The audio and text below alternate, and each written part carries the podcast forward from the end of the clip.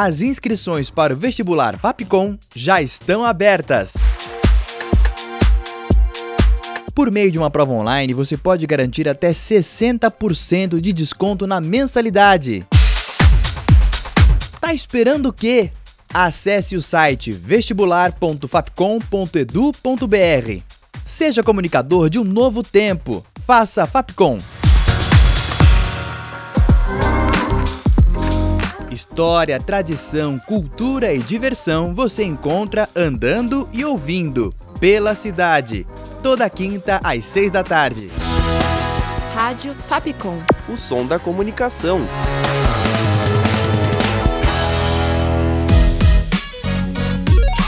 Você curte as atrações da Rádio Fapcom? Então siga a gente nas redes sociais. Procura por arroba canal Fapcom e fique por dentro de tudo que preparamos para você.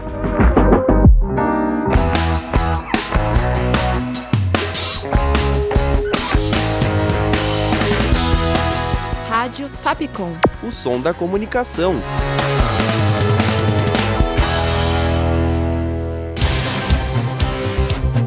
Panorama. Oi, gente, esse é o podcast Panorama. Eu sou a Julia Lira e no episódio de hoje você vai ficar por dentro das principais notícias da semana, como a greve do metrô da CPTM e da Sabesp, a forte seca que a região norte do país sofre, o lançamento do Pix automático e o ingresso de Ailton Krenak na Academia Brasileira de Letras. Nessa terça, dia 2, o metrô de São Paulo, a CPTM e a Sabesp se juntaram para paralisar suas atividades por 24 horas contra a privatização dessas companhias. O Sindicato dos Metroviários ainda propôs continuar o funcionamento com catraca livre, porém, o governador de São Paulo, Tarcísio de Freitas, não acatou a exigência. Tarcísio alegou que a mobilização não é legítima e afirmou que ela se tratava de uma greve política.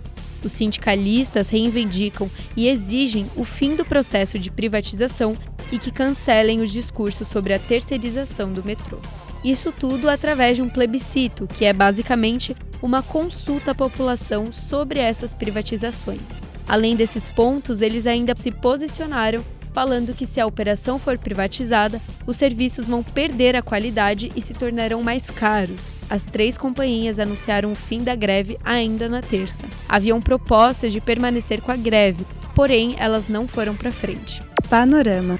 Na madrugada desta quinta, dia 5, quatro médicos foram baleados em um quiosque na praia da Barra da Tijuca, no Rio de Janeiro. Infelizmente, três deles não sobreviveram e um se encontra internado. Eles estavam na cidade para participar de um congresso de ortopedia e foram atingidos com ao menos 20 disparos. A Polícia Civil do Rio já suspeita ter sido execução, já que nada foi levado das vítimas. Daniel Proença, Marcos Corsato, Perseu Almeida e Diego Bonfim, irmão da deputada federal Sâmia Bonfim do PSOL, são as vítimas. O PSOL divulgou uma nota lamentando as mortes e cobrando rigorosas investigações do caso. O presidente Lula, do PT, e a primeira-dama Janja também se solidarizaram com Sâmia e cobraram por respostas. Além disso, Janja ainda deixou claro que precisa ser elucidado se o crime não teve alguma relação política. Diversos outros políticos e artistas deixaram suas mensagens de carinho aos familiares dos médicos. Para que o fornecimento de energia seja garantido em Rondônia e Acre, o Comitê de Monitoramento do Setor Elétrico, o CMSE, autorizou o governo a assinar duas usinas termoelétricas na região. A decisão foi tomada nesta quarta, dia 4, depois de uma recomendação do Operador Nacional do Sistema Elétrico, o ONS.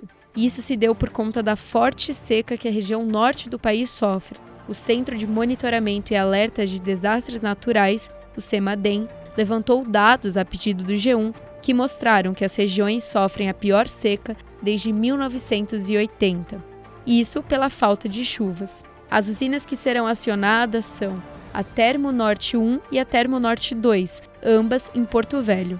Ao mesmo tempo que a usina de Santo Antônio, em Rondônia, está paralisando suas atividades por conta dos níveis de vazão abaixo da média. Estudos para avaliar o sistema elétrico de Rondônia, Acre e Amapá deverão ser feitos pelo Ministério de Minas e Energia junto à empresa da pesquisa energética e do ONS depois de uma determinação do comitê. O objetivo é que arrumem jeitos de manter o fornecimento de energia, mesmo em futuros em que a escassez hídrica ou as grandes cheias tomem conta do cenário. Panorama. Nesta quarta, dia 4, o Banco Central divulgou a nova data de lançamento do Pix automático. Ela foi adiada de abril para outubro de 2024. Essa modalidade inédita vai permitir que os clientes façam pagamentos recorrentes de contas e serviços, por exemplo, colocar o YouTube Premium como pagamento automático no Pix. O adiamento teve que acontecer pela complexidade que possui o desenvolvimento do produto, pela definição de estratégias comerciais e questões organizacionais do BC. Um novo projeto de lei criou o Sistema Brasileiro de Comércio de Emissões de Gases de Efeito Estufa, o SBCE. Ele foi aprovado nesta quarta, dia 4. O órgão vai ser responsável por gerir o mercado de carbono no Brasil. O objetivo é fazer com que as empresas se responsabilizem pelas emissões, além de incentivar a redução delas. O governo federal vai ter dois anos para criar o SBCE, a partir do momento que a lei entrar em vigor. Questões como quem vai compor o órgão gestor e o teto de emissão permitido ainda estão em aberto falta o projeto passar pela análise da Câmara dos Deputados, onde ainda pode sofrer alterações. Panorama. Nessa quinta, dia 5, a Constituição brasileira completou 35 anos. O presidente do Supremo Tribunal Federal, o STF, Luiz Roberto Barroso, discursou durante um seminário realizado na sede do STF em Brasília, para celebrar a data. Ele afirmou que é hora de celebrar, mas também de olhar para frente e entender o que pode ser feito para a construção de um país melhor e maior. Evidenciou as conquistas pelo ganho de mais direitos a mulheres, à comunidade LGBTQIAP+, e aos povos originários. Ainda assim, afirmou que o Brasil enfrenta grandes problemas, como a violência urbana e a pobreza extrema. Por fim, definiu a Constituição de 1988 como conquistas e desafios. Ainda destacou a situação da democracia brasileira e a colocou como um trabalho em progresso. E bora falar de cultura?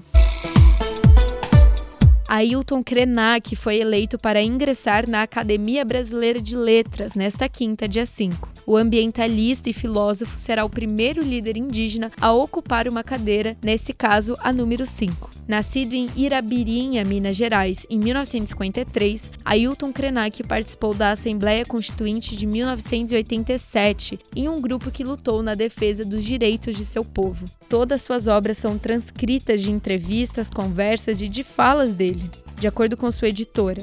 Todas suas obras são transcritas de entrevistas, conversas e de falas dele, de acordo com sua editora. Krenak já falou que não tem o hábito de escrever e segue a tradição da oralidade, transmitindo seu conhecimento através da voz. Traduzido em mais de 13 países, seus escritos estão ultrapassando fronteiras, além de estar se tornando um dos escritores mais relevantes do país e o panorama dessa sexta chega ao fim.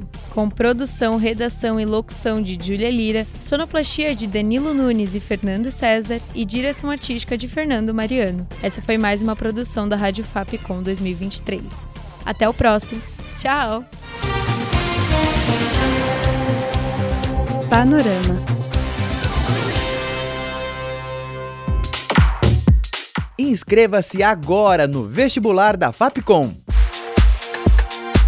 Acesse o site vestibular.fapcom.edu.br. Por meio de uma prova online, você pode garantir até 60% de desconto na mensalidade.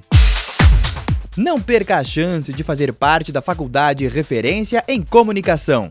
Seja comunicador de um novo tempo. Faça Fapcom.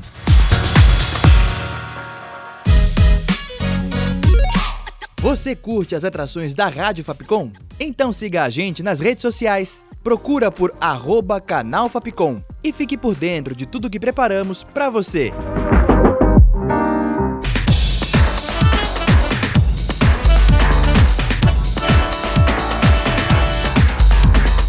Rádio Fapcom. O som da comunicação.